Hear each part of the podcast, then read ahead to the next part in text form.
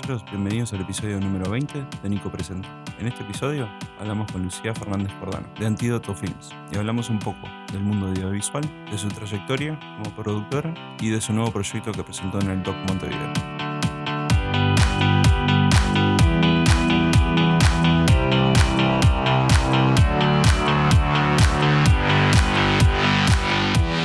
Bueno, Lucía, ¿cómo estás? Bien, ¿y vos? Todo bien, por suerte. Contanos un poco de vos. Bueno, eh, soy directora y productora audiovisual. Eh, tenemos con Rodrigo Española una productora que se llama Antídoto Films. Eh, y básicamente mis roles allí son de dirección y producción, aunque también hay otros roles que, que cubro cuando es necesario Claro. y en general casi Sí. siempre. Sí, claro. Como la edición, la dirección de fotografía, claro.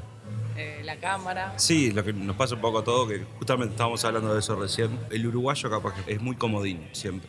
Sí. Eso fue algo que me, me dijeron cuando estaba estudiando, que la ventaja de, de ser uruguayo en el mundo es que sos comodín. Sí, En sí. el resto siempre sos, sos o el editor o el productor o, esta, o, el, o el que te va a buscar café. Sí. Pero no sé dos cosas. Este como es, el uruguayo como sabe hacer mucho de, de muchas cosas diferentes. Sí, este, tiene que ver con la condición eh, del medio, eh, la economía, pero también me parece que es interesante porque al, al meterte en un, pro- en un proyecto desde distintos roles, vas, este, se van, con- o sea, vas, vas aprendiendo de un rol y volcando al otro. Entonces, el dirigir eh, con la cámara es muy interesante. Sí. Dirigir siendo el camarógrafo del proyecto es muy interesante porque estás todo el tiempo construyendo directamente, ¿no? Sí, sí. No, el, el- el mensaje es directo, no tenés Claro. que pasárselo a otra Sí, sí, persona. sí. obvio, obvio. sí. Este, Claro. Lo mismo con la edición. Este, En la edición hay mucho de dirección, mucho de, de construir un relato. Claro. Y, y si sos el director eh, y el editor, lo estás haciendo directamente. Sí. Eh, Estás, estás trabajando la materia, ¿no? Como- Claro. Como un pintor con sus, con sus colores, y, es Sí. lo mismo. Y, y luego, en, en lo que tiene que ver con la producción, también, porque el armado de proyecto te hace bajar a tierra un montón de cosas Claro. que cuando estás en la dirección tal vez no te das cuenta o, o no las pensaste o no Sí. las sacudiste demasiado. Entonces, con la producción todo tiene que bajar a tierra, todo Sí, tiene sí. que cerrar, pero no solo los números, sino también el proyecto como El- idea, ¿no? claro. escrito, como en papel. Sí. Y, y- y eso hace que, que desde la dirección lo, lo estés teniendo en cuenta y, es, más, es más directo, es más concreto, es más productivo, es más... Eh, no sé, a mí me, me- me ha funcionado. Sí, yo, he trabajado mucho como, como editor de, de equipos chicos. Lo que me pasaba era que, claro, yo film, tenía que filmar y editar. Entonces, como me acostumbré, acostumbré a mi cabeza de, de filmar para, para la edición. Ya editaba mientras que estaba filmando. Era bueno, de acá hasta acá me sirve, entonces acá corto. Tal cual. eh, cosas así. Tal cual, estás editando en tu Sí. cabeza mientras estás filmando. Claro. Que tenés las dos ramas, ¿no? También. Siempre tenés que. El editor no tiene que estar en, en donde se filma para que sea fresco. Pero. está. Bueno, en, este, en ese caso lo que precisas es una mirada externa, Sí. siempre. Tal vez Claro. Cuando estás editando en, en distintos momentos, eh, que alguien lo vea Sí. de mucha confianza este, y que te pueda, te pueda decir. Sí. Para mí es, es- esos comentarios son valiosísimos. Sí. Esos momentos son muy valiosos. Sí, yo siempre, iba- siempre puse a un amigo o puse a alguien de, ni siquiera sepa algo de edición que me diga, oh, está bien, no está bien, qué te gusta. Me acuerdo una vez, muchos años atrás, le filmé un casamiento a una amiga, porque estaba, tenía ganas y yo estaba empezando a, estudiar- a estudiar cine. Y lo filmé, pasó mucho tiempo y después me lo puse a editar, porque el camarógrafo que, que filmó Casamiento hizo cualquier cagada. Este, y claro, lo edité, llamo a la gente esta que, que fue el casamiento con nosotros y, y la gente se ponía a llorar, la- las chicas se ponían a llorar. Oh, está buenísimo esto. Y yo era tipo, está, gracias.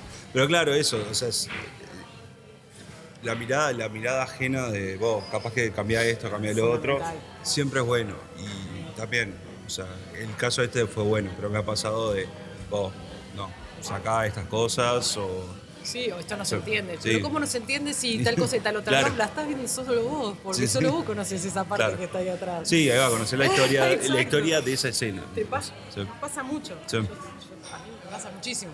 al estar tan por dentro, tan por dentro, tan por dentro, estás viendo cosas en las imágenes que las demás- los demás en realidad no las ven. Claro, sí, sí. Sí, ahí va. Este, o una, una de las cosas que también te puede pasar es ese, el atacheo, ¿no? Como lo filmé yo, tipo, quiero por, capaz que quiero poner un poquito. El un po- factor emocional. claro, el sí, factor sí. emocional. Sí, sí. Este, Sí, sí, vas todo emocionado a mostrarlo y te dicen, pasa, es que no entendí nada. sí. Sí, pasa, pasa, pasa. Pero bueno, es así, el aprendizaje. Sí. Este, y bueno, y contame un poco de tu historia, o sea, cómo, cómo, cómo arrancaste eh, con, el, con el tema de visualos.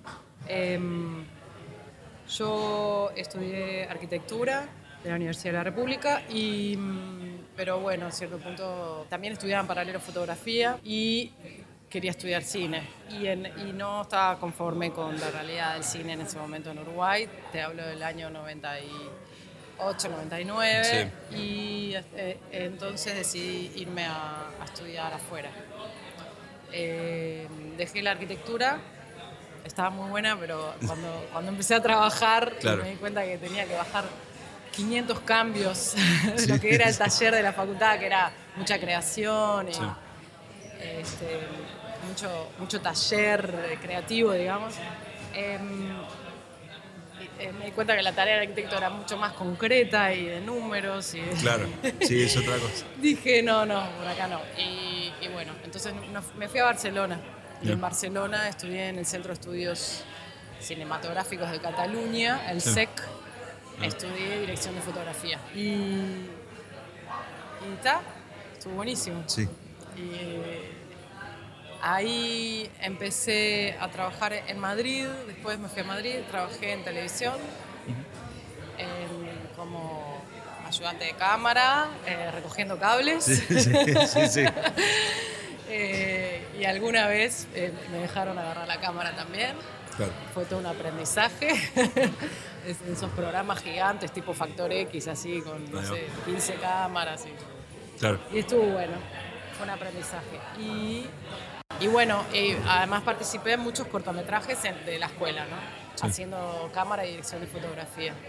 Ya ahí más lenguaje cine. Eh, después en el 2008 nos vinimos. Eh, y ta, a partir de ahí empezamos a, a hacer cosas propias. Claro. Eh, empezó, empezamos el primer proyecto así grande fue La Huella SP, que es una serie de documental ficción que se coprodujo con Televisión Nacional. ¿Eh? Fue la primera coproducción, digamos, de Televisión Nacional con una productora independiente. Y, y ta, con muy poco dinero, pero con tremendas ganas. Sí, sí, recién muy- con vueltos, mucha o sea, fuerza, estábamos o sea. con mucha fuerza, sí, Claro. con muchas ganas de hacer cosas acá. Y armamos un, un equipo muy interesante eh, de actores, Yamandu Cruz, Sergio Gorfain, Rodrigo Españolo, que además es mi socio en la productora ¿Eh? y, y yo. Y la historia eran tres personajes, tres actores Sí. que van en busca de la historia de CP, que fue un cacique guerrero que vivió por estas regiones y, y que se sabe que hay descendientes. Entonces estos tres actores eh, recorrían eh, Uruguay y Brasil buscando los datos de CP para armar una obra de teatro. Claro. Esa Muy es la bueno. historia. Ah, bueno. Y la cámara, que era Sí. yo, la camarógrafa, era como un personaje más que registraba toda la, la epopeya, toda Claro. la movida. Y bueno, esa es la serie. Está colgado en YouTube, lo pueden encontrar. Se llama La Huella del CP. Hay un canal. Y ahí están los, los 10 capítulos de 24 minutos cada uno y eh, material complementario. Estuvo buenísimo. Sí, me imagino como experiencia. Aparte, ¿y cuán- Tremendo, cuánto, tremendo. ¿cuánto tiempo fue de que llegaron a.? fue Eh, mira, llegamos en, en- en marzo del 2008 Sí. y esto se estrenó en octubre del 2010. Ah, ahora no- me confundo si es 2010 o 2011. Claro, octubre de 2010 me parece. Sí, no, fue, fue bastante rápido. Fue rápido. Fue bastante rápido, Sí. fue muy intenso. Trabajamos mu- mu- mucho, Sí, muy concentrados en solo eso. Claro. Este, y, y tal, pero porque pues, logramos este equipo de trabajo que bueno. todos estábamos comprometidos. ¿no? Claro, eso es, es bastante importante. Eso. Fue muy importante. Y también hacíamos múltiples roles todos. Investigación, guion, este, bueno, cámara, edición, dirección, producción. Claro. hacíamos de todo. Sí, sí, sí. Este, nosotros cuatro. Sí. Ahí va. O sea que está. Claro. Y bueno, después de eso hicimos un largometraje de ficción que se estrenó el año pasado, también en octubre, en el, en el Festival de Movie. Eh, se llama Velcom y es un, un thriller, Un thriller. Ah, Bien. Y, Bien. sí, y, se- y después pasó a un circuito alternativo que es, fueron, eh, fue la sala de Cinemateca Positos. No. Y ahora está en algunos festivales por ahí Bien. rolando. Sí. Hicimos el camino inverso al que hace sí, general la normal, gente. sí. Y, ta- y- ¿Y y nos funcionó? estrenó en sala comercial. Y, pero le, le gustó es, es, hacer lo opuesto que, que, como que lo, Sí, lo normal eh, o fue por fue, medio forzado. fue un poco lo que, lo que lo natural para la película, fue Sí. así, o sea, mm, eh, no sé, no es que lo, lo- nos propusimos, vamos a hacer el camino inverso. Claro, está. Eh, fue lo que se fue dando. Sí, se lo- fue lo que se, lo que se fue dando y también eh, en el rol de, en la parte de distribución Sí. hay un tema, hay un tema ahí. Es, es muy difícil.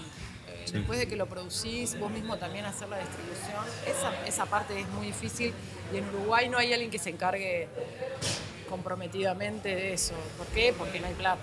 Claro. No porque no lo quiera hacer, sino Sí. porque no hay plata y el poco dinero que hay para eso es solo para eh, películas que se estrenan en circuito comercial. O sea, eh, Cinemateca no entra dentro de ese circuito, por Claro. ejemplo. Sí, sí. Cine universitario tampoco. Eh, es todo un tema, ese es un tema muy interesante que, que, que, ta, que en algún momento se tendrá que acomodar. Porque, Sí, sí. Claro, porque Sí, es algo. es, es- es muy difícil después para las películas. O sea, vos las haces con todo el esfuerzo, te lleva años, con el mínimo presupuesto que lográs conseguir acá y allá. Y finalmente cuando la tenés terminada, sentís que no, que no está el canal, o sea, que no está el Claro. espacio, que no sabes para dónde ir. Que entonces, con tal de que se vea, la muestra a cualquier lado. Y eso es, eh, eh, eh, la película queda desprotegida. Claro. Y eso es, es medio frustrante cuando la hiciste. La Sí, película. sí. Sentís, "Ay, ¿para qué la hice si la vieron 200 personas? Sí. Está bravo. Entonces, bueno, es todo un tema, es todo un tema que está ahí y que la- el problema fundamental, que no toca solamente a la distribución, sino a todo, es que no hay una política de Estado, una política de, de audiovisual. Sí. Lo que hay es muy escaso, muy superficial y, y bueno, y no consolida, no consolida la industria. Sí, sí, eso es cierto. Yo- bueno, yo te, te contaba un poco antes que yo cuando me fui del país cambió muchísimo mismo la educación. De, de- decir, yo me fui y empezó la, el bachillerato de todo de arte, por ejemplo, que antes no existía. El, escuelas de cine, en había- Creo que la tecnicatura de audiovisual de la ORT empezó en el 2002 o por ahí, por esa fecha. Y yo arranqué estudiando ahí, que era como que una de las primeras de su generación. Con DK estudié también. Fue la primera generación de adultos. Y creo que más, nunca más lo hicieron. Eh, y bueno, con la EQ sí, ya, estaba establecida de antes. Pero también es muy, era muy escaso todo lo que tenías. El día de hoy no sé cómo está, pero sé que hay Mejoró, sí, mejoró. Sí. Existe la ley de cine, Claro. existe el instituto, existe un fondo de fomento, pero es muy escaso, sí, muy, muy, muy escaso y cada vez más, porque no se ha, se ha actualizado solamente el año pasado, se actualizó el IPC del fondo después de no sé cuántos años, seis, Sí. siete, no sé cuántos Sí. años. Eh, por primera vez se, se actualizó el por IPC, y, pero por ejemplo este año ya no se, no se actualiza. Claro. Quiero decir, porque no, no se cambió de actualizarse todos los años, sino bueno, se actualiza y después vemos. Pero no es un- solo una cuestión de plata, es una cuestión de falta de políticas, sí. este, de interés de, de- de- de generar espacios y, y programas que ayuden a consolidarla. Te Sí. sentís medio desprotegido. Sí, es cierto. Sí, en el otro podcast que tenemos nosotros, eh, se llama Gordo Tanto Pop y hacemos review de películas. Y justo hablamos de 25 watts nosotros. Y una de las cosas que yo les di- que yo hablé ahí fue que, o sea, lo- fuera de todo que sea buena la película o no, lo que, lo que estuvo bueno en 25 watts fue como que ayudó al impulso a que por lo menos se empezara a generar más películas y que, que haya una explosión, explosión uruguaya, explosión entre comillas, de que se empezó a hacer más películas y empezó a haber cierto apoyo del gobierno para hacerse. Sí, pero también. por ejemplo, ¿no fue 25 watts que, que perdió el Fona? Ah, eso sí, tanto no, tanto no yo no- si fue 25 tanto yo watts no o sé. whisky, no, creo que sí que 25 watts. Sí, puede ser. En realidad el apoyo del Estado lo obtuvo después. Claro, sí, sí, sí. O- no, obvio, Capaz obvio. que me equivoco, ¿eh? No, Que puede ser. alguien lo Yo- revise, yo, pero sé me parece que, que yo lo que me acuerdo de, de 25 watts fue que ganó, creo que fue el Festival de Rotterdam por el guion y con esa plata del festival pudieron hacer la película. Creo que fue una Puede historia ser, así. sí, yo creo que vino afuera, sí, ¿no? pero Fue pero al- a lo que es- yo viví, por lo menos en ese momento, fue como que después de esa película y que haya, estado, haya dado tanto impacto, fue como que el gobierno dijo, ah, se puede hacer todo esto y hay una industria. Sí, abrió una puerta totalmente. Abrió una puerta y aparte por el, por el- por el lenguaje, el tipo de historias que, que Claro. contó, este, que contaba, que cuenta. Sí, sí, que cuenta. que cuenta. Pero- Eh, eh, fue, sí, fue como una motivación para muchos a- para seguir ese camino. ¿no? Claro. Decir, bueno, se puede. Sí, Se sí. puede hacer eh, con dos mangos desde acá, con historias nuestras, algo Claro. que puede llegar a, a, a- a competir, parte del mundo. sí. Ahí está, y que le puede ir bien. Sí, bueno, y, pero justamente cuando volví, después de, después de los años, lo que vi fue eso, fue como que ya no se estaban produciendo tantas películas, eh, hace, un, hace un año o dos años que eh, hubo esto de, no es una huelga, pero como una queja hacia el gobierno de ah, abran mejor más los fondos, porque El año pasado. El año pasado fue. El año pasado Sí. fue, fue esto del IPC. Del IPC, ah. Asopro Sí. hubo toda una movida muy fuerte y se logró, por, gracias a esa movida, este, que se actualizara el IPC del Fondo de Claro. Después de no sé cuántos años Sí, sí, sí. desde que se había. No, pero sí, es que sí, es, es fuerte, porque yo Porque ni siquiera eso, o sea, si vos decís, es actualizar, no es Claro. que se aumentó. Sí, sí. Actualizarlo, sí. Por IPC, o sea, después de seis años, ponele, no, no sé exactamente, pero serán seis o siete. El, sigue siendo el mismo monto. Claro. Evidentemente era menos dinero. Sí. Pero igual, sí, ahora creo que en las redes está el video ese de se puede filmar en Uruguay de vuelta, El de Uruguay Audiovisual. de Uruguay audiovisual, este, ¿qué tal? O sea, puede ser que el Estado se esté dando cuenta de vuelta de que se puede apoyar o no, por capaz que a través de esto, no sé. Ojalá, ojalá, Ojalá. no sea solo una fachada como Uruguay natural. Sí. Entramos en un terreno. Sí, sí. difícil. Está bien, hay que pensar positivo. Ojalá Claro, hay que sea pensar el positivo. inicio de, de un programa, Sí. de un programa político.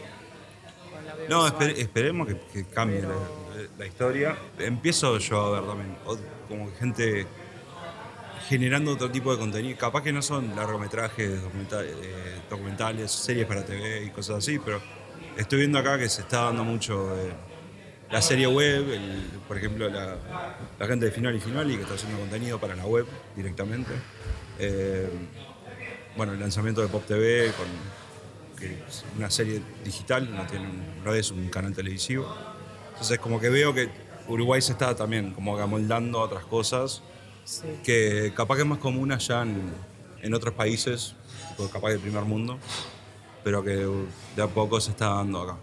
Entonces, Sí, sí es, es- es necesario. Sí. Porque si no, quedas por fuera. Claro. Pero está muy en los inicios, me parece, sí. todavía. Sí, no, Eh, es que Falta mucho para recorrer. Está bueno, porque es un campo que para, para meterse a investigar y a trabajar. claro, Pero ya los proyectos tienen, creo que ya tienen que estar pensados, sobre todo los, los de televisión. El cine capaz que es más... eh, el formato cines va a seguir existiendo. quiero Sí, sí, sí, tal, y obviamente. está buenísimo. Pero eh, en, en los proyectos de televisión, parece que ya desde, desde cero, desde el desarrollo, tenés que pensarlos abiertos, así, Claro. o sea, para una plataforma online. Porque, porque si no, ya se, eh, o sea, quedan caducos. sí. Eso ya está, eso ya es una realidad. Sí, no, es que eso es cierto. Ya el día de hoy, eh, las ventajas que tienen ciertas plataformas como YouTube y Vimeo, iTunes mismo, ya puedes estar en cualquier parte del mundo y agarrar algo que es el país más chiquito del mundo, capaz. Y, y decir, o sea, lo puedo comprar, lo puedo alquilar, lo puedo ver gratis online.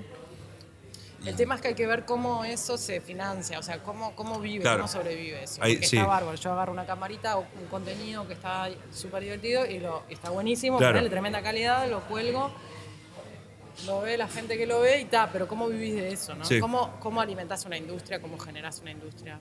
¿Cómo, lo- cómo eso lo sostenés? Este, Sí, que eso en algún momento Uruguay capaz que llegaráis una actualización de, Mm. de vuelta de- del apoyo al, conten- al contenido web, por Hay, ejemplo. hay por este año, el, el llamado pasado de fomento de ICAU por primera vez tuvo Sí. una línea de eh, eso, era como eh, contenidos alternativos, no me acuerdo cómo se Claro. llama exactamente. Sí, puede ser que sea. por ahí. Sí, conten- Muy poco igual y recién un inicio de algo. claro. Pero bueno, sí, que, que ir cada vez más por ahí. Y, y no solo eso, buscar eh, diseños de, de cómo eso genera dinero en mismo la web claro.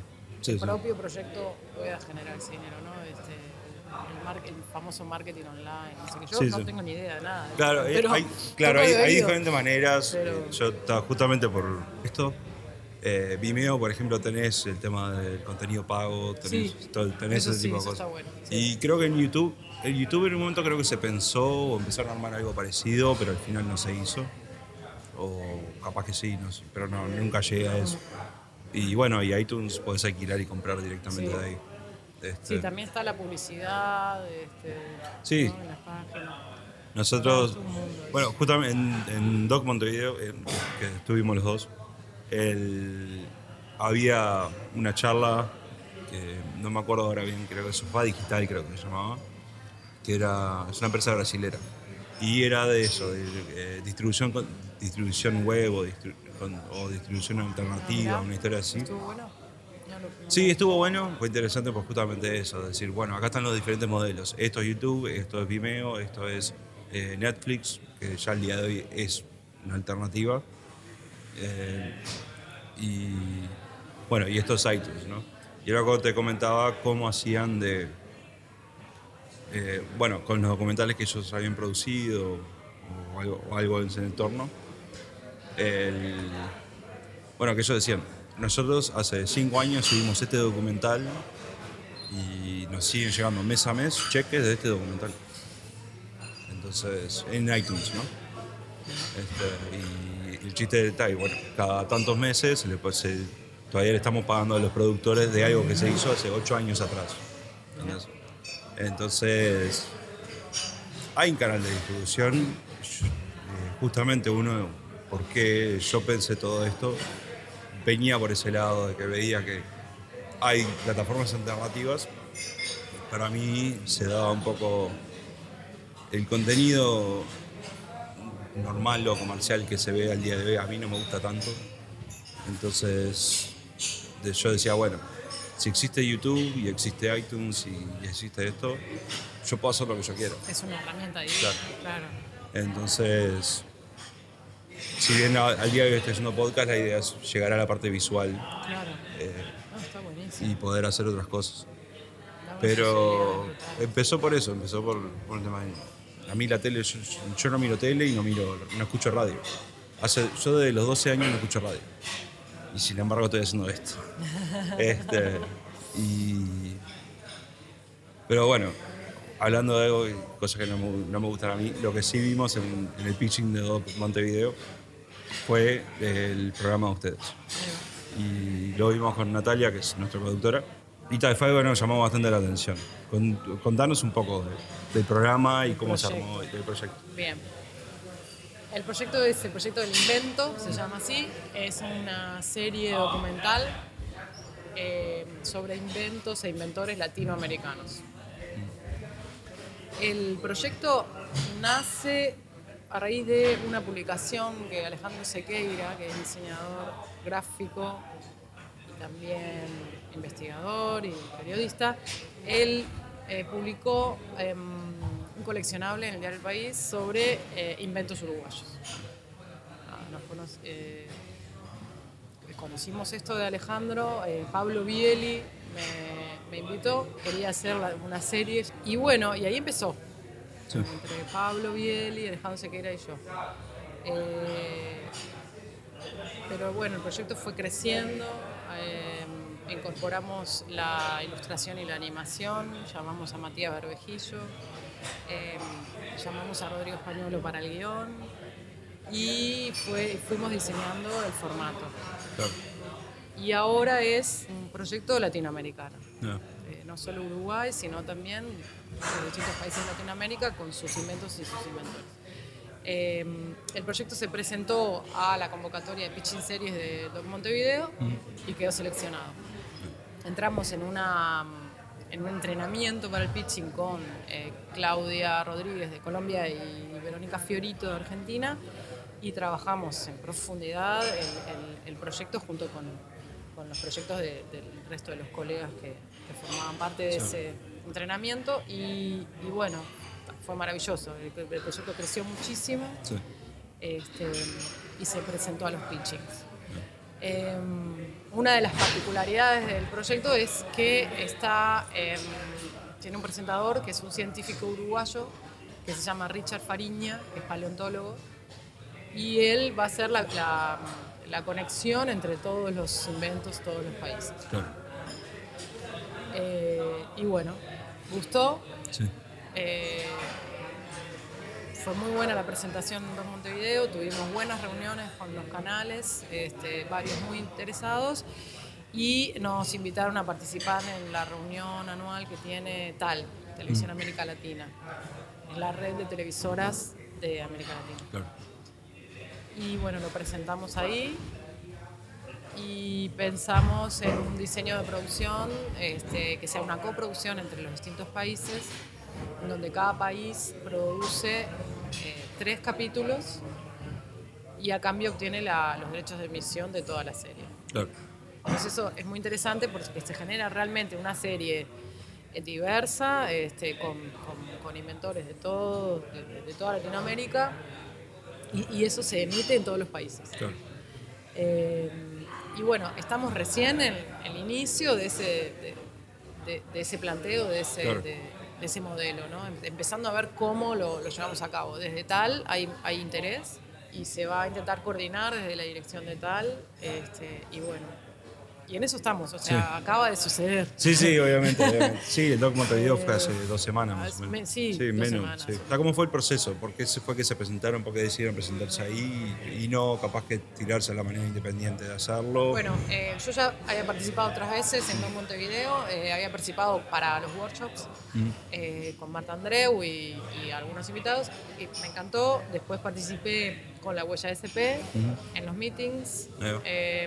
Y bueno, y es un encuentro muy interesante, muy rico, se aprende mucho, tenés la posibilidad de encontrarte con muchos productores y muchos canales que pueden escuchar tus proyectos. Claro. Entonces yo lo tenía muy en cuenta. Eh, cuando diseñamos el formato, ya estábamos pensando que tenía que ir a un. Sí, sí. Este, eh, era como de cajón. Sí, sí. Eh, porque además, sí, lo que hablábamos antes, eh, son pocas las instancias de promoción o de búsqueda de financiación acá en Uruguay. Entonces, esa es una. Sí. Porque si bien no hay, no, no- no hay una financiación directa por participar en el DOC, hay una, eh, generás una red de contactos brutal Claro. que te puede sí ayudar a que, que el proyecto se concrete. Claro. Este, y, ta, y, y nada, armamos el material, armamos la carpeta, eh, salimos a rodar, armamos el teaser, Sí. rodamos lo que sería el, el primer el primer capítulo, no, porque los capítulos son de 24 minutos, Sí. pero en cada, en cada capítulo hay em, clips de 8 minutos, tres clips de 8 minutos. Cada uno de esos clips es un inventor con su invento. Rodamos uno de esos clips. Claro, como un minutos. segmento Un de. segmento de. Sí, de- una persona vendría a ser. ¿no? Sí. Bien. Que, que está planteado así justamente para que después a nivel web Sí. se pueda manejar, o sea, Claro. sea manejable el formato. ¿no? Sí, sí. Los 24 minutos, web no. se hace un poco extenso. En cambio así, este, estos bloques, estos, est- estas cápsulas de 8 minutos Claro. son perfectos para hacer de 20 uno de 24 para televisión, formato estándar, y, y también para pasar por la web. Claro. Bueno, entonces rodamos eso con, con Alfredo Baeza, que es un inventor uruguayo, con Richard Fariña, y, este, y hicimos este teaser que fue el que presentamos a, a Series. Eh, Fue muy- fue- la verdad que nosotros con, con Natalia nos, nos cagamos la risa con el coso, con- justo con el personaje. Y, y como te comentaba antes también, o sea, a mí me llamó mucho la atención porque también yo no veo en la televisión ese tipo de programa, acá, sobre todo, ¿no? Si bien hay algunos programas de ciencia o tenés canales que son de ciencia directo, que entre comillas son, siguen siendo de ciencia, eh, el History ya es un canal de ali- alienígenas y el Discovery hace mucho que no lo veo, pero ya era me- medicina forense. este, entonces, claro, para, me llamó mucho la atención eso. Me gusta, yo miraba mucho el mundo de Dickman, como te había comentado, y, Sí, yo también. y claro, como que eso es un programa educativo que, sobre todo con el formato que ustedes vimos, es algo que es divertido, que es o sea, cómico, eh, dinámico, y no es algo que lo- es solamente para adultos, o sea, lo puede ver un- una persona joven o una- un niño capaz con su familia. Sí, total. Y eso fue algo que a mí me llamó mucho la atención. Yo fui, fui muy crítico de- con, con algunos de los, de los proyectos que sí se presentó, que se presentaron eh, cuando hablábamos al interno con Natalia. Y, pero este fue como que los dos dijimos, pa, sí, la verdad que está bueno esta idea. Qué bueno. Este, Bueno, ahí es muy importante también la animación, ¿no? Eh, Sí. Bueno, varias cosas, pero la animación es un elemento importante para, para poder entender el invento sin que se te haga como una cosa pesada Claro. y distante. sí, no, no algo tan capaz que no tan técnico, Exacto. sino que sí, Sí, y poder entender rápidamente y, y, y- y que a la vez sea atractivo claro. cómo funciona. Y después el factor del humor, ya, ya el hecho de tener a Richard Sí, sí, está sí. implícito. O sea, Claro. Seguro está. Porque Richard este, contagia eso, ¿no? Claro. Y- incluso en las conversaciones con, con los inventores.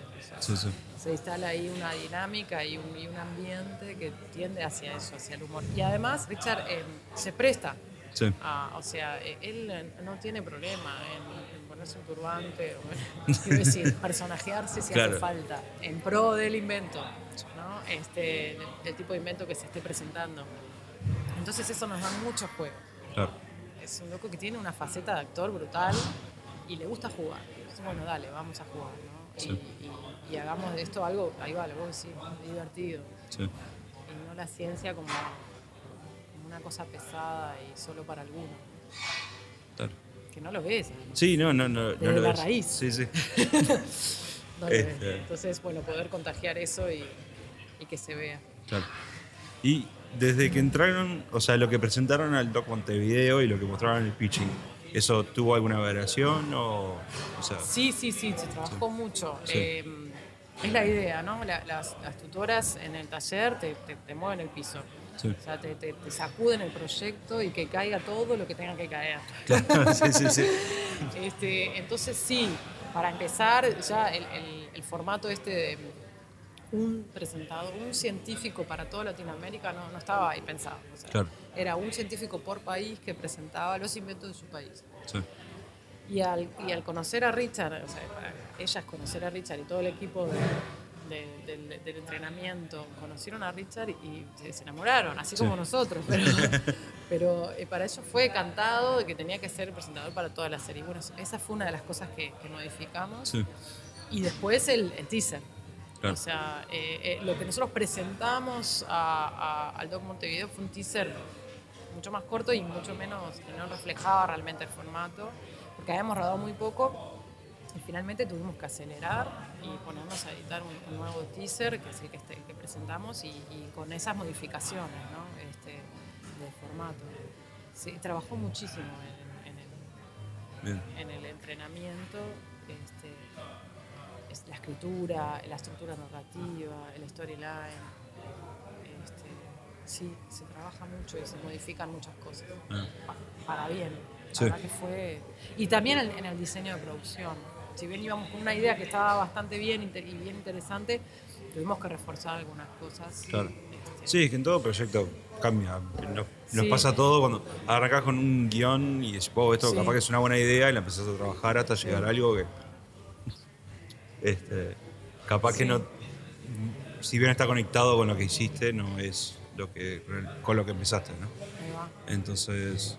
Sí, sí, es así. Y eh, es como un shock de realidad el, Sí. el entrenamiento. ¿viste? Sí. claro. Porque es eso, eh, ellas te hacen eh, ver la- cuál, es, cuál es la realidad con la televisión, cuáles son las necesidades de las televisoras y qué es lo que realmente este, funciona o no. Claro. Ese Sí, también capaz yo que. que puede ser ideal para vos, pero no va a funcionar así como lo estás pensando. Claro. ¿Cuál Sí. Es, ¿Cuál es la idea? Si querés hacer un proyecto que no te importa nada y a vos te gusta y, y tal vez más caprichoso, pero no se lo vendés a nadie, está bárbaro. Pero no va a saltar en Montevideo. Claro. Sí, no, obviamente. No, que, es que está, está el tema de. ¿Es comercial o no? Exacto, o sea, entra en la línea o no. Sí. O sea, que si vos estás haciendo Montevideo es porque lo querés vender. Y aprendés muchísimo. Y, es, y no, no quiere decir que tengas que sacrificarlo todo tampoco, ¿no? Sí, no, obviamente. Y de hecho, cuando estás convencido de algo, tenés que, tenés que defenderlo a muerte. Sí. Porque eso es lo que va a hacer que tu proyecto tenga personalidad Claro. y, y- y- y se destaque por sobre otro, ¿no? Sí. Es como una línea ahí. Sí, sí, hay, hay- tiene que haber cierto balance Sí. entre qué cruzo, qué no, qué, qué línea cruzo y qué no, Tal cual. que para que no tu proyecto no pase a ser de otro, realmente. Tal cual. Que, que muchas veces pasa en, en- en ese ambiente, ¿no? Contanos, ¿tienen ya programado algo? O, ya de, ac- o sea, de acá a fin de año, por ejemplo, ¿están Eh, proyectando algo ya de filmación? Están- eh, de filmación eh, todavía no. Todavía, todavía no. Seguramente sea, seguramente para el año que viene, a no ser que capaz que podamos empezar con las filmaciones en Uruguay. Claro, No veo que se pueda empezar para el año que- para este año con las filmaciones en, en el resto de los países. Por una cuestión de, de- de- de lo- de que lleva tiempo la logística Claro. mismo, ¿no? De la organización. Aparte, la mayoría son canales públicos que ya tienen des- el, el dinero para este año ya lo tienen destinado. Claro, sí, sí, sí. Entonces, este, con casi todos hablamos de que, de que va a ser para el año que viene. este, Claro. Que ellos tienen que presentar el proyecto en la dirección y la dirección tiene que, eh, cuando, cuando esté diseñando lo que van a ser los gastos del año que viene, darle la, la patita a este. claro. Entonces eso lleva mucho tiempo. Hay mucho interés, eso nos llamó, nos llamó la atención, digo, una sorpresa, una grata sorpresa, eh, de, que, de que había muchísimo interés Sí. en todos los canales. Eh, tener un contenido de ciencias, en concreto sobre inventos e innovaciones de Latinoamérica. Claro. decía, sí, yo de mi país tengo, tengo, invento, tengo este, programas sobre inventos, pero no tengo de Latinoamérica. Me Claro. interesa eso, decía, Sí, sí. la mayoría. Y fue buenísima la respuesta. Nos reunimos con nueve canales, después del pitching, Sí. este, que, que hubo buena respuesta. eh, Nos reunimos con nueve canales de Colombia, Venezuela, Argentina, Brasil, México, y, y todos muy interesados. Ahora hay que concretar. Y después, bueno, nos invitaron a, a presentarlo en la reunión de tal, y también eh, hubo interés, eh, ta, hubo plan- dudas, planteos de cómo sería a nivel concreto de producción, si viajamos, si no viajamos Claro. cosas como detalles de ese tipo. Y bueno, y después quedamos en contacto con, con Nicolás, que es el director de, de estrategias regionales de tal, para ir como viendo cómo, cómo progresa la cosa. Claro. Lo primero es eh, investigar esa lista de inventos de Latinoamérica, tenerla pronta y bueno, y después ir conversando con cada uno de los canales para ver cómo se lleva a cabo. Ahí es eso. Este, y así fue, estuvo buenísimo. Sí. Me alegra, me alegra. Fue, fue muy bueno. Me alegra. Sí, gracias. Bueno, y muchas gracias. No, por favor, un placer. Bueno, a las órdenes. Gracias.